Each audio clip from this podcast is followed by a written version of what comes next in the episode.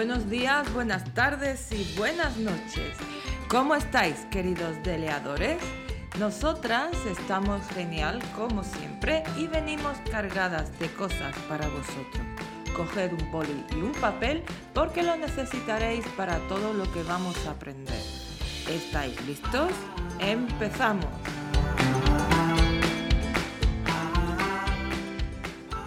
En este podcast vamos a hablar de gramática. Sí, es algo que siempre nos preguntan los alumnos. ¿Qué gramática debo de estudiar, profe? Si fueras un profesor de español sería fácil contestar, ya que tomamos siempre el plan curricular del Instituto Cervantes como referencia para estos temas pero este podcast es para estudiantes de español y este manual no es muy adecuado para estudiantes. Por eso vamos a contaros de forma fácil algunas partes de ese plan.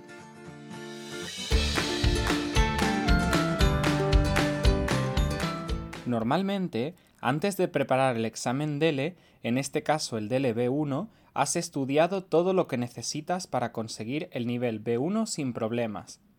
Si has usado un manual, tendrás un apéndice gramatical. Si no, puedes crearlo siguiendo el contenido que hayas trabajado con tu profe. Así de sencillo. No obstante, te daremos algunas indicaciones para que puedas estar más seguro o segura al enfrentarte a este dilema. Vamos a ver qué nos indica tanto el plan curricular del Instituto Cervantes como los criterios para evaluar el nivel del EB1.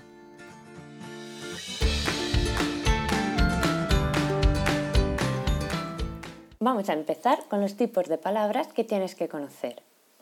Los sustantivos. Debes diferenciar entre comunes y propios y no tener problemas con los cambios de género y número. También es importante que tengas en cuenta las variedades diferentes del español. A partir del nivel B1 es más frecuente encontrarte con vocabulario de diversos países. Los adjetivos. Deberás dominar los comparativos y superlativos y diferentes colocaciones en las oraciones. También cuidado con la concordancia con los sustantivos. Los artículos demostrativos y posesivos diferentes usos, cuando es conveniente colocarlos o no hacerlo. Debes tener cuidado con la concordancia de género y número. Insistimos mucho porque si cometes errores de este tipo en el examen, estarás en la franja de no apto en corrección. Los pronombres. La diferencia entre objeto directo e indirecto. Su uso conjunto y los diferentes usos de se. También los relativos, qué, dónde, cuándo y los diferentes pronombres interrogativos y exclamativos. Los adverbios, los terminados en mente y los adverbios de relativo cómo y cuándo y los usos con indicativo y subjuntivo.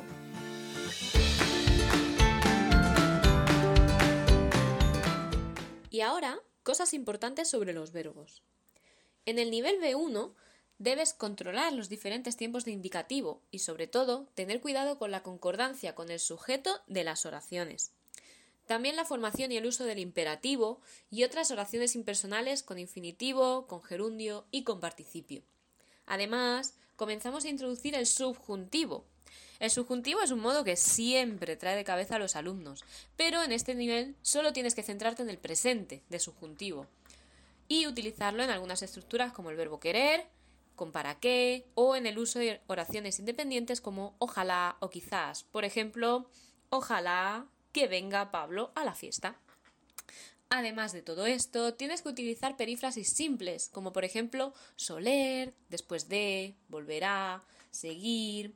Cuidado si llevan infinitivo, gerundio o participio. Hay que usar los verbos ser y estar de forma correcta, aunque este error es muy frecuente en niveles más avanzados, pero deberás empezar a distinguir bien sus usos. También empezamos a utilizar las oraciones subordinadas y tienes que distinguir con qué estructuras usar indicativo y subjuntivo.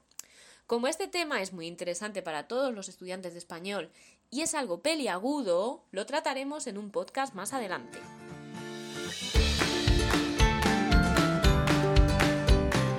Ahora te vamos a decir en qué nos fijamos los examinadores de DELE para determinar si un candidato es apto o no. Principalmente para hacer un examen B1 tienes que no cometer errores en frases sencillas, errores en presente de indicativo. Por ejemplo, yo comprar un coche bonito. Hacer la concordancia entre sujeto y verbo. Ella juego al baloncesto. Lo correcto sería ella juega al baloncesto o yo juego. Hacer concordancia en género y número. El niñas tiene hambre en lugar de las niñas. No confundirte en el uso de tiempos verbales, pronombres, posesivos. Mi hermano tiene una hija el año pasado.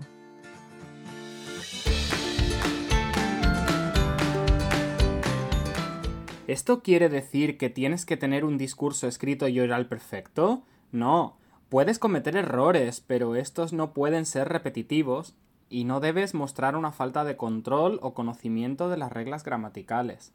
Nuestro consejo es que, tanto en los textos escritos como orales del examen, demuestres que conoces el uso de los diferentes tiempos verbales, de sus conectores, que uses los posesivos, pronombres y demostrativos de forma correcta.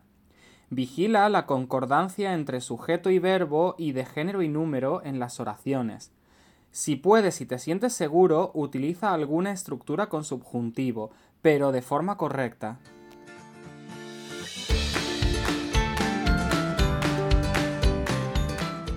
Bueno, pues esperamos que este podcast sea útil para ti. Hemos intentado recoger lo más importante para que sea fácil de entender, pero si tienes dudas, puedes preguntar a tu profesor o preguntarnos a nosotros. Recuerda que si usas un manual, ahí tendrás toda la gramática que necesitas. Solo tienes que repasar el apéndice.